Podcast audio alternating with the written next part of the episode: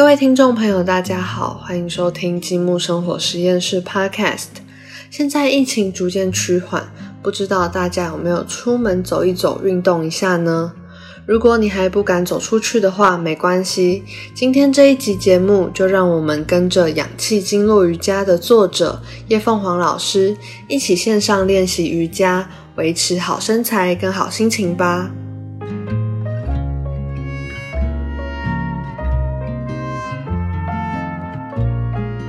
各位听众，大家好，我是积木文化的 V 编。今天呢，这一集我们再次请到了养气经络瑜伽的作者叶凤凰凤凰老师，来跟我们一起聊聊一个很多女性听众都非常关心的话题。事实上，如果你是男性听众，你也应该要替自己的妈妈、姐姐、妹妹多关心点身边的人，应该多了解他们的切身的这个问题，就是经期的养护方法。那每个女性朋友应该都会。经历过经期啊，那这个经期呢，除了可能会影响我们的心情之外，也会让我们的身体感到疲惫不适。那据我所知，其实非常多的女性朋友很讨厌月经哦，因为大家都会常常听女生朋友说，为什么要月经？我希望我不要月经。可这其实就是一个没有办法改变的事情嘛，就是我们没有办法去呃终止我们身体运运行的这个机制。所以呢，我们应该要好好面对它，就是看看可以怎么样改善自己的体质，用。一些运动的方式，或是一些生活习惯的调整，让我们跟月经可以和平相处，就是让它每个月到来的时候，就是不会这么严重的影响到你的生活和工作。那我们先请凤凰老师跟大家打声招呼吧。嗯，李边好，然后各位听众大家好。那老师你自己觉得，大家都女性嘛，就你觉得经期给女生带来比较大的影响，通常会是什么？第一个就是经期间可能会经痛，嗯，那第二个就是。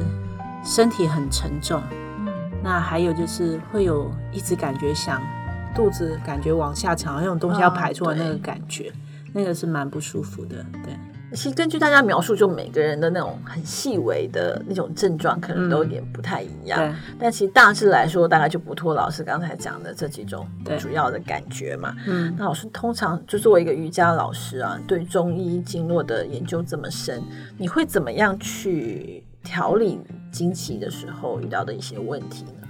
因为要讲这个，我们先来讲说为什么会有发生这些事。是第一个跟体质还是有蛮大的关系。像我自己本身，我其实是我的这个方面其实很顺畅，嗯，所以即使我去吃冰的什么，我都不容易卡住。那可是有些人本身你的体质就没有办法，那你又吃那一个冰冷的东西。它就很容易造成我们身体有寒湿气的停滞。那寒湿气就很像，譬如说啊，我们下的几天没雨啊，然后地板很湿很黏，那很湿很黏，它就让你的气走不了。那当它气没有办法走的时候，你血就排不掉啦，它就容易卡着，卡着，它停在那里，它当然就会开始往外胀的感觉，然后就会出现经痛。嗯，那所以像一般我们如果要缓和缓这个。呃，有些很多人建议说热敷对啊，对。对，就是你热敷这种热，它会把湿带掉，它就会让它干燥。还有就是我们的人的气是要靠温度，你温度只要够的话，你的气就会走，促使它运作，促使对，促使它推动它走。那假所以我们热敷的时候，你会发现奇怪，你肚子就舒服很多。啊。啊，它可以去那个寒湿气。那在瑜伽里面，它也有方法。瑜伽里面我们可以开髋，开髋，嗯，开髋等于讲过的髋关节，对对对，髋关节。然后你把它打开之后，让它气可以运行变得比较快。那像我们夹髋，它会让它运行比较慢。可是你开髋。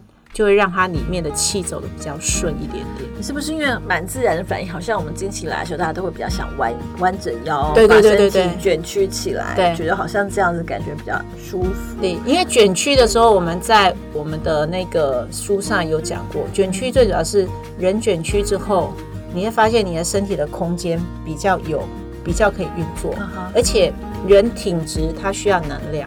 那你只要缩起来之后，你你需要的能量会偏变少，那你就会觉得比较舒服一点点。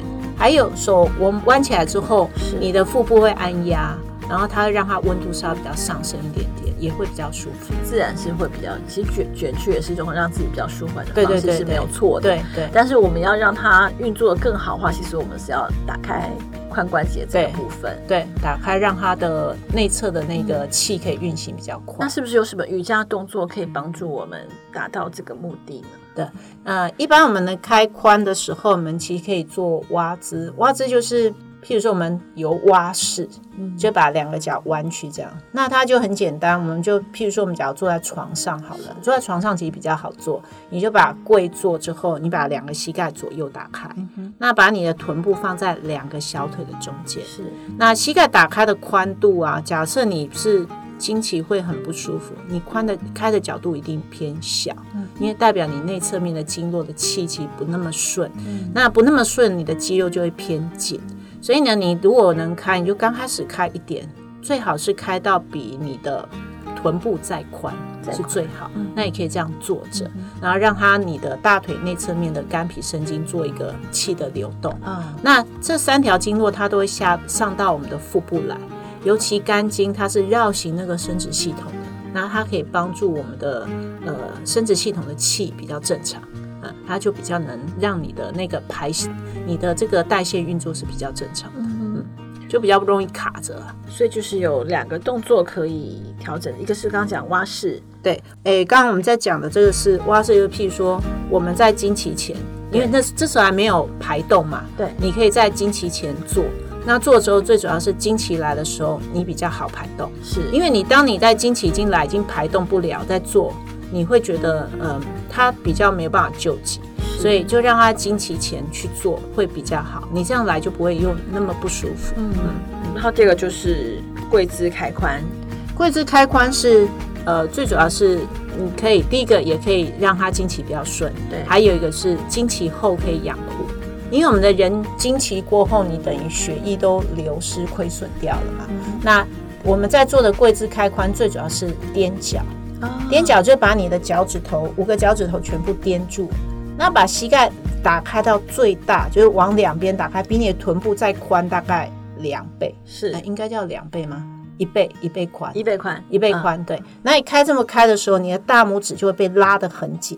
那大拇指侧的内缘，它其实走的是脾经，所以呢，假如我们这样踮脚的话，你就可以刺激我们的大拇指呃前面指甲边缘的一些隐白穴啊，这些相关的穴位，那它可以养血。养血就是你本身的血液如果流失很多，会让你感觉很疲倦嘛，然后气血不够，很容易头晕，所以你这样子就可以养你的血，这样子。所以我们分了经期前跟经期后的。经期前可以做蛙姿，然后经期后我们可以做跪姿开髋。那我我做的这个方式有把手贴在墙上，最主要是踮脚真的很痛。有时候有些人踮脚很痛，那你把手扶在墙上，你可以有一个支撑点，然后比较好做一点。嗯嗯。那除了这两个姿势之外，其实还是有一些原则上，老师会建议大家在经期时候特别照顾自己嘛。嗯。譬如说刚刚讲有，譬如说经经期前，对，经期前，因为我们人要排血，我们刚刚讲它不是经痛，是因为寒湿停滞嘛。对。所以你假如经期经期一周前，你又吃一些生冷的，像夏天现在就西瓜啊，是是，那西瓜冰。冰过才好吃，说有瓜类都不行，对不对？对，然后我们西瓜会冰过才吃，这样更更不好。可是这样其实反而更不好。那或是现在平常喝一些那个茶饮，好，还有吃一些生菜也不行。那这样子，我们的人的那个循环会很容易被卡住。所以经期快来之前，就是你只要觉得快来了，你就前一周就尽量不要接触这些东西。还有熬夜，最主要是因为。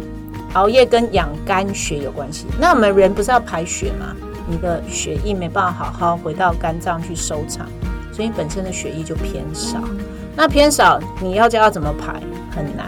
所以他有时候你的精血有可能就偏少。所以你下次再排的时候，你精血就奇怪，怎么只出来一点点啊？嗯。那还有就是你不要跟人家生气，因为生气会影响到肝气。是。那肝气只要不行的话。你心情很低落，也会影响到肝气。那你会发现奇怪，我的经期了，怎么突然来那一点点就不见了？嗯，所以这有点像我们要那个，我们的行事历上可能也要注明这个经期，这样我们才会比较清楚说。对耶。啊，我这个月大概快来了，这个礼拜我谁谁来惹我，我都要尽量不要跟他正面冲突。对对对对对，让我再维持在一个比较平静的状态。对，就感觉好像有些人出门会看农民历。今天适合做什么，不适合做。可能我们每一个人都要为自己建立一个健康的形式，嗯，就说去稍微了解自己身体的循环的变化，嗯，然后在应对上面跟生活的作息上面就可以做调整。还有刚刚这个讲说情绪怎么去调整，情绪调整我们在瑜伽里面我们都会做大休息，大休息其实是放松身体的一个方法。那我刚刚讲的肝气，其实它很容易受到生活的压力、工作的压力，或是真的上司今天骂你，你会受到那个影响。所以你也可以，其实，在经期前一周，你也可以做大休息，你就躺在床上，然后呢，把两手两脚就摊开来。拿两手手心朝上，那你就做深吸跟深吐，这样你的身体的气会运行，而且你的情绪也会开始往下降。那眼睛做的时候，眼睛不会闭起来吗？对对肝血的养护也有帮助。所以大休息跟睡觉不一样，不一样。就因为老师这样这样形容，很多人可能觉得说，那我不就直接就睡过去了吗？没，不会啊。你还是要保持稍微清醒，因为你是要放松你的情绪跟心情，所以你可以吸跟吐。那当吐气的时候，人会吐，会身体会整个放松。是，大家可以试试看。所以其实我们跟睡觉的差别就是，大休息其实我们还要，我们其实是有意识的，对，保有意识。我们要保有意识，而且去控制我们的呼吸，让我们的呼吸是在一个比较深深深层的深度，对深度的这个循环中，然后借这个循环去放松我们的。情绪状态对，情最主要是放松情绪跟压力，因为当人在生气，你的肩膀会变得很紧绷。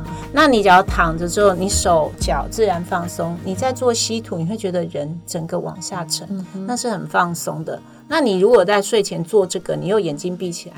你歇下来睡眠会比较安稳，会更安稳，对，会更舒服。所以其实大休息也不是一个，就是练习瑜伽之后一个收收操的动作，它它也是可以独立有它自己的功用跟。它可以当做一个体位来做，嗯，因为我觉得很多人需要这个。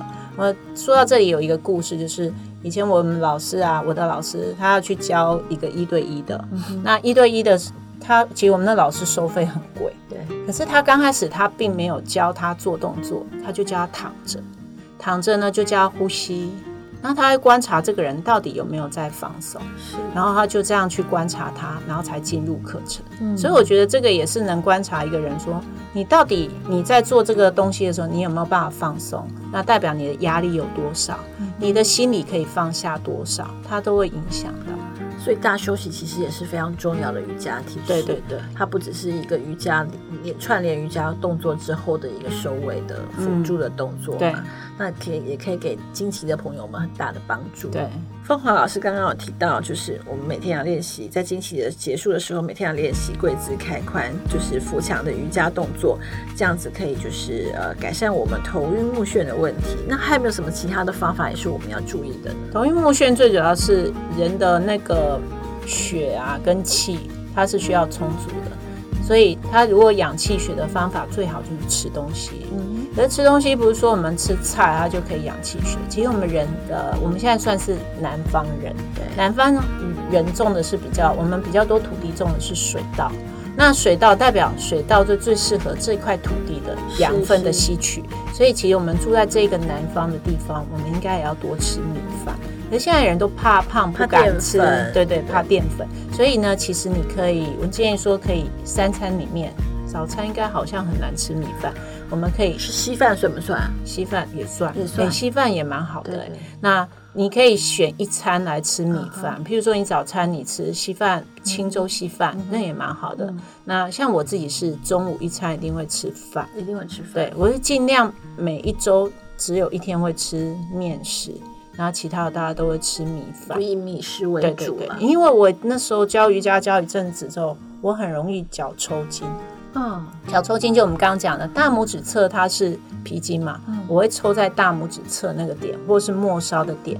那最主要是我，因为我很少吃米饭，我以前都吃饼干、面包过日子，这这是一个不太健康的方式吧？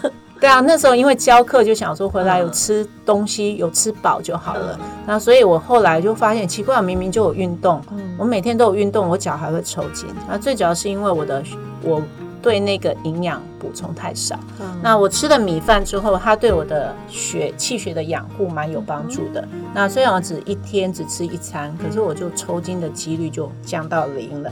所以其实很建议，呃，大概三餐有一天可以吃米饭，比较就是维持一餐，就是在你三餐的选择里面有一餐是选择米饭。对对，什么样的米饭性质其实倒也还好。对对对，还有就是还是避免熬夜，因为你有好的睡眠，你才能养那个肝血。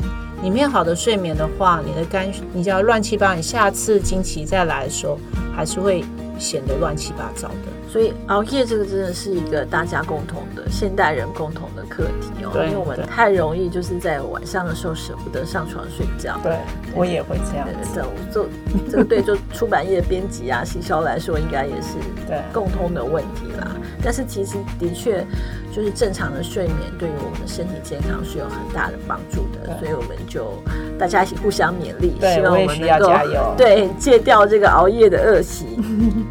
那惊奇养护今天凤凰老师介绍了两个练习：蛙式和跪姿开髋墙瑜伽。它的示范影片呢，我们都会分享在积木生活实验室和凤凰老师的粉丝专业中。那欢迎大家点进去收看示范动作，一起改善容易经痛、经期混乱的体质。今天节目就到这里。如果你跟我们一样爱生活、爱美食、爱评理，绝对别错过积木生活实验室 Podcast。我们每隔周三的晚上八点准时更新，让我们一起爱上美好生活吧！谢谢大家，大家再见。